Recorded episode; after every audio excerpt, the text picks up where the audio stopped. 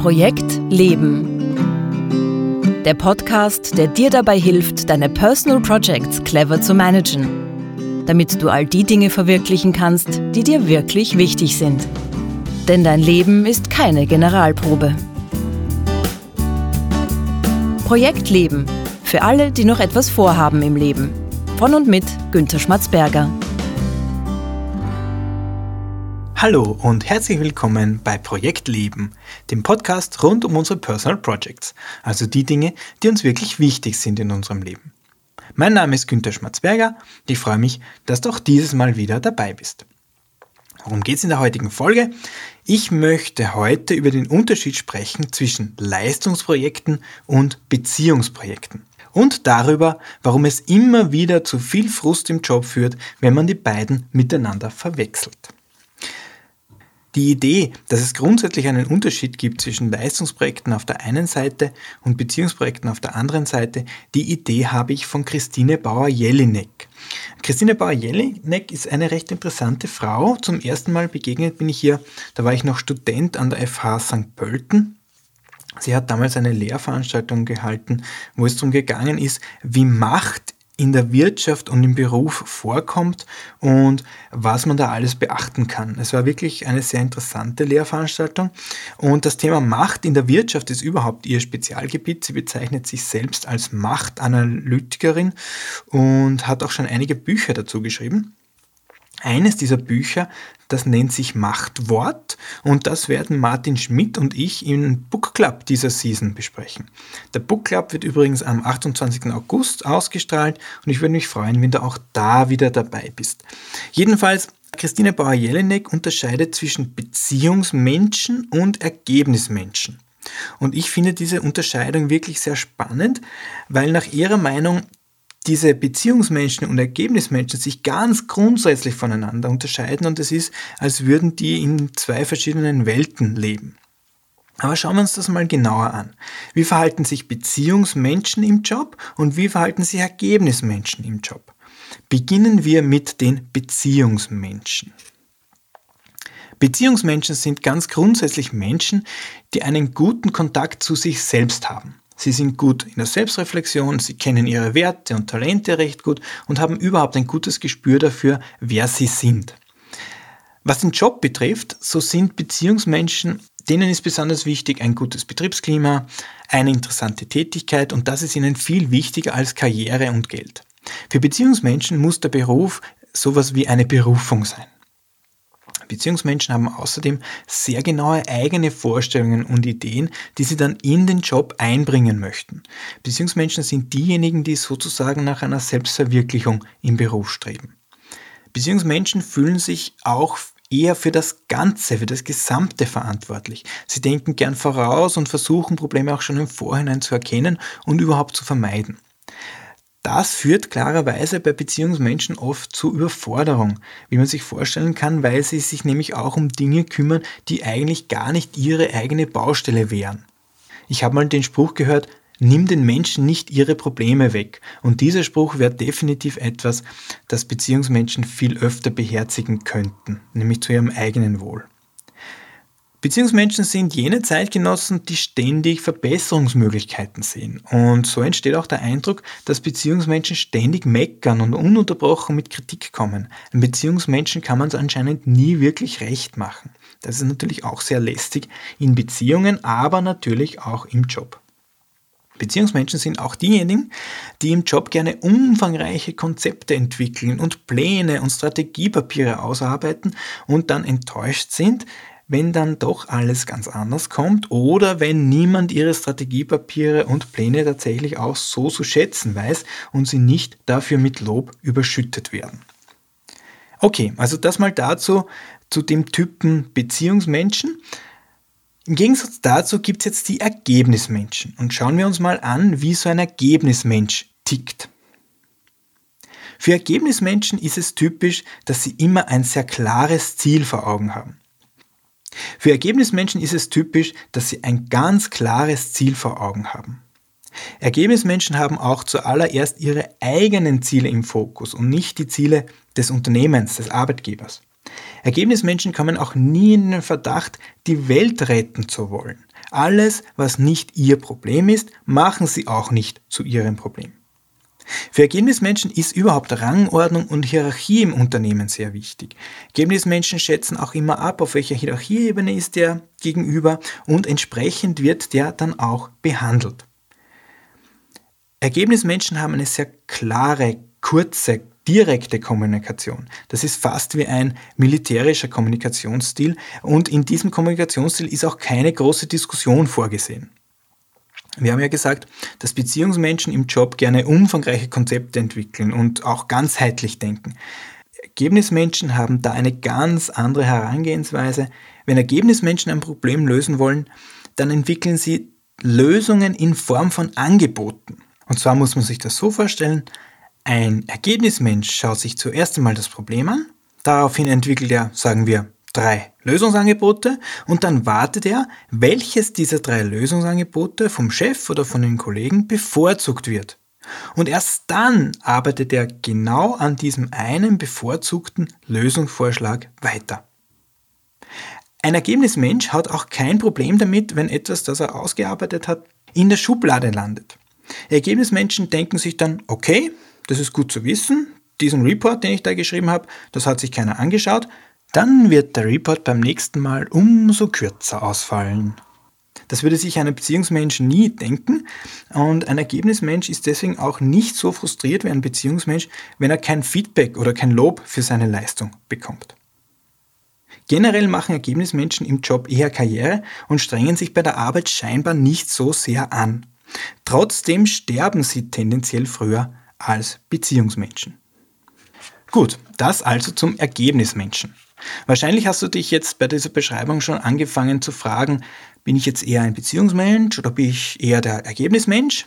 Und wie immer bei solchen Typisierungen und Gegenüberstellungen sind zwei Sachen wichtig. Das erste ist, es ist keine Bewertung gut oder schlecht. Es ist nicht ein Ergebnismensch besser als ein Beziehungsmensch oder umgekehrt. Und außerdem zweitens, die meisten Menschen sind nicht das eine Extrem oder das andere, sondern immer Mischformen davon. Also man ist vielleicht eher ein Beziehungsmensch oder eher ein Ergebnismensch. Oder man reagiert in einer bestimmten Situation, zum Beispiel im Job, eher wie ein Ergebnismensch und in einer anderen Situation, zum Beispiel in der Familie, eher wie ein Beziehungsmensch. Ich denke auch, es ist hilfreich, wenn man einschätzen kann, wie die Kollegen am Arbeitsplatz eigentlich ticken oder zu wissen, ob der Chef eher ein Ergebnismensch oder eher ein Beziehungsmensch ist. Auch umgekehrt kann es interessant sein für Führungskräfte, ist der neue Mitarbeiter in der Abteilung eher ein Beziehungsmensch oder eher ein Ergebnismensch? Weil wenn ich nämlich das weiß, dann kann ich auch besser einschätzen, wie ich mit dem anderen, mit dem Gegenüber reden soll, was gut bei ihm ankommt, was nicht gut bei ihm ankommt und was ich von ihm auch erwarten kann und was nicht. Okay, soweit so gut. Soweit die Unterscheidung von Christine Bauer-Jelinek zwischen Ergebnismenschen und Beziehungsmenschen. Ich möchte das Ganze jetzt noch einen Schritt weiterführen und die Unterscheidung zwischen Beziehungsmensch und Ergebnismensch auf unsere Personal Projects übertragen. Bevor ich das aber mache, noch ein kurzer Hinweis, weil es mir wichtig ist. Wenn du eine Frage zu diesem Thema hast oder überhaupt zu Personal Projects, wenn du Ideen oder Anregungen zum Podcast hast, dann schreib mir bitte. Schreib mir bitte an post.projekt-leben.jetzt. Ich antworte dir sehr, sehr gerne. So, aber jetzt will ich mir noch anschauen, was das für unsere Personal Projects bedeutet. Wir können nämlich diese Unterscheidung zwischen Ergebnismensch und Beziehungsmensch auch auf unsere Personal Projects übertragen. Denn aus meiner Sicht gilt da genau das Gleiche. Es gibt Ergebnisprojekte und es gibt Beziehungsprojekte. Schauen wir uns das genauer an. Fangen wir mit den Ergebnisprojekten an. Was sind denn Ergebnisprojekte? Ergebnisprojekte sind Personal Projects, bei denen ein ganz bestimmtes, ganz konkretes Ergebnis im Vordergrund steht. Man macht dieses Personal Project also dazu, weil man etwas ganz Bestimmtes, etwas Konkretes, etwas Messbares erreichen will. Es geht bei Ergebnisprojekten also darum, ein ganz bestimmtes Problem zu lösen oder eine ganz bestimmte Aufgabe zu erledigen oder für ein Personal Project einen ganz bestimmten Output zu erzielen. Und das soll möglichst schnell, möglichst effizient und mit so wenig Aufwand wie möglich geschehen. Das heißt jetzt nicht, dass ein Ergebnisprojekt deshalb immer schlampig oder halbherzig erledigt wird. Das ist überhaupt nicht das Charakteristikum eines Ergebnisprojekts. Es geht überhaupt nicht darum, dass man bei Ergebnisprojekten jetzt Abstriche im Ergebnis macht, sondern es geht nur darum, dass man es möglichst effizient erreicht, dass man so wenig Zeit, so wenig Energie, so wenig Anstrengung wie möglich dafür verwendet. So viel wie nötig, um dieses Ergebnis zu erreichen, aber nicht mehr. Man kann sich das so vorstellen, wie wenn man versucht, Wasser zum Kochen zu bringen. Wasser beginnt bekanntlich bei 100 Grad zu kochen. Um das Ergebnis zu erreichen, also Wasser zum Kochen zu bringen, reicht es, Wasser auf genau 100 Grad zu erwärmen. Wasser kocht natürlich auch, wenn ich es auf 200 Grad erwärme. Aber es ist nicht notwendig, um das Ergebnis zu erreichen. Jedes Grad über 100 Grad ist eigentlich Energieverschwendung. Es ist nicht notwendig, um Wasser zum Kochen zu bringen. Und genau das gilt auch für Ergebnisprojekte, nicht mehr als notwendig. Und genau das ist auch die Herausforderung, die Beziehungsmenschen immer wieder mit Ergebnisprojekten haben. Niemand honoriert es nämlich, wenn das Ergebnis übererfüllt wird, weil es einfach nicht notwendig ist.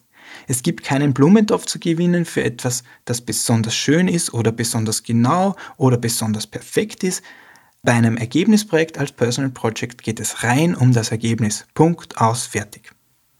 Beziehungsmenschen tun sich dafür viel leichter bei Beziehungsprojekten. Okay, was ist jetzt ein Beziehungsprojekt? Beziehungsprojekte sind Personal Projects, wo es weniger um ein konkretes Ergebnis geht, sondern wo sich der Output noch nicht so genau definieren und nicht ganz genau messen lässt. Beziehungsprojekte stehen irgendwie unter dem Motto, der Weg ist das Ziel. Grundsätzlich kann man sagen, je mehr man in ein Beziehungsprojekt investiert, desto besser wird das Ergebnis. Und diese Mehrinvestition zahlt sich tatsächlich auch aus und wird von anderen auch honoriert. Aber es ist bei Beziehungsprojekten nicht so, dass es gar kein Ziel gibt. Das Ziel gibt es sehr wohl. Man will auch mit dem Beziehungsprojekt etwas Bestimmtes erreichen. Aber ein Personal Project, das ein Beziehungsprojekt ist, hat kein so klares oder bestimmtes Ergebnis vor Augen. Es soll was rauskommen, aber was das genau ist, das lässt sich nicht so eindeutig sagen. Das heißt, das Ergebnis entwickelt sich sozusagen erst im Tun. Und es geht auch nicht darum, dass dieses Ergebnis möglichst rasch und mit möglichst wenig Aufwand erreicht wird, sondern wie gesagt, der Weg ist das Ziel. Warum halte ich jetzt diese Unterscheidung für so wichtig?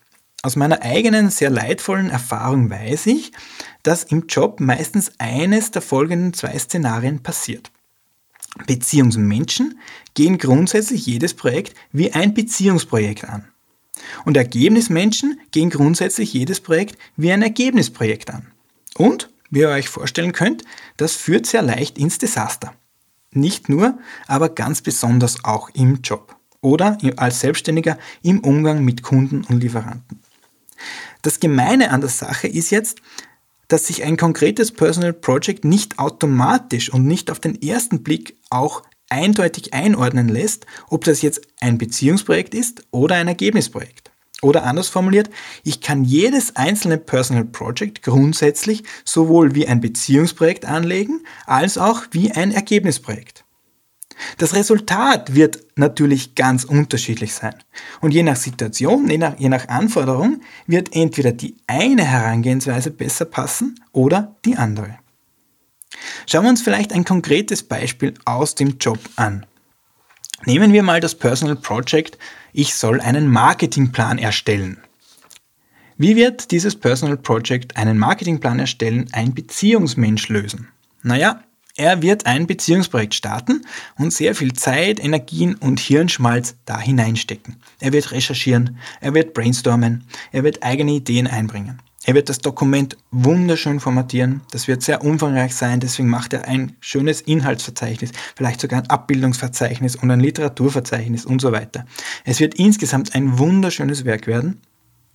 Und er wird davon ausgehen, dass auch die anderen sehen, wie viel Arbeit er sich dabei gemacht hat und entsprechend auch gelobt werden dafür. Ganz anders würde dieses Personal Project jetzt ein Ergebnismensch machen. Er würde sich zuerst mal fragen oder überhaupt den Chef mal fragen, wie viele Seiten dieser Plan überhaupt haben soll. Dann würde er im Internet recherchieren, ob es vielleicht schon fertige Marketingpläne gibt, die er nur mehr anpassen braucht oder zumindest eine Vorlage für einen Marketingplan. Ganz happy wäre natürlich, wenn er auf dem Server der Firma noch den Marketingplan von vor drei Jahren findet. Den macht ein bisschen ein Update drüber und damit hat er mit möglichst geringem Aufwand auch ein sehr brauchbares Ergebnis erreicht. So, jetzt ist natürlich die Frage, wer von den beiden hat dieses Personal Project, einen Marketingplan erstellen, denn jetzt richtig unter Anführungszeichen gelöst? Und das lässt sich so natürlich nicht sagen. Es gibt Unternehmen, da ändern sich die Prioritäten so schnell, dass der Marketingplan schon wieder obsolet ist, während im Prinzip der Beziehungsmensch noch an seinem Inhaltszeichnis arbeitet. Der Plan ist quasi nichts mehr wert, wenn er fertig ist. Beim Beziehungsmenschen führt das zu unglaublichem Frust, weil er kein Lob dafür bekommt, weil er keine Anerkennung für sein Engagement bekommt. Dem Ergebnismenschen lässt das ziemlich kalt, weil er hat ja eh nichts wahnsinnig viel Aufwand in dieses Personal Project investiert.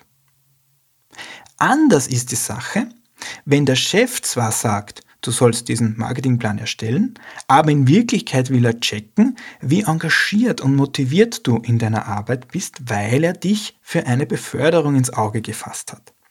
In dem Fall zahlt es sich natürlich aus, mehr als das Notwendige zu machen. Hier hat der Beziehungsmensch, der dieses Personal Project wie ein Beziehungsprojekt aufgesetzt hat, natürlich die besseren Karten, den Chef zu beeindrucken bessere Karten als der Ergebnismensch, der mit seinem minimalistischen Ansatz hier ans Werk gegangen ist.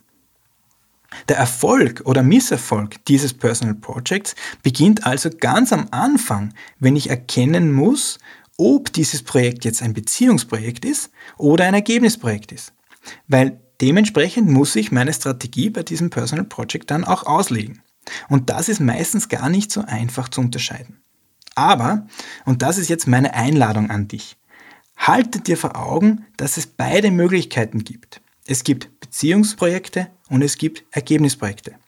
Und wenn du ein Beziehungsmensch bist, dann mach nicht jedes Personal Project auf Teufel komm raus zu einem Beziehungsprojekt. Es ist nicht notwendig, es zahlt sich nicht aus, niemand wird das honorieren. Und wenn du eher ein Ergebnismensch bist, dann vergiss nicht, dass es auch Beziehungsprojekte gibt und dass es sich manchmal auszahlt, mehr als das Notwendige zu tun und es wird auch honoriert werden und du musst für Beziehungsprojekte anders arbeiten, als du es normalerweise tun würdest. Und das war's auch schon wieder für heute vom Projekt Leben.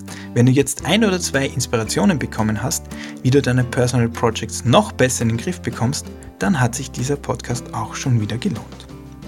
Alle Links zu dieser Folge, weitere Tipps und Infos findest du wie immer in den Show Notes auf www.projekt-leben.jetzt.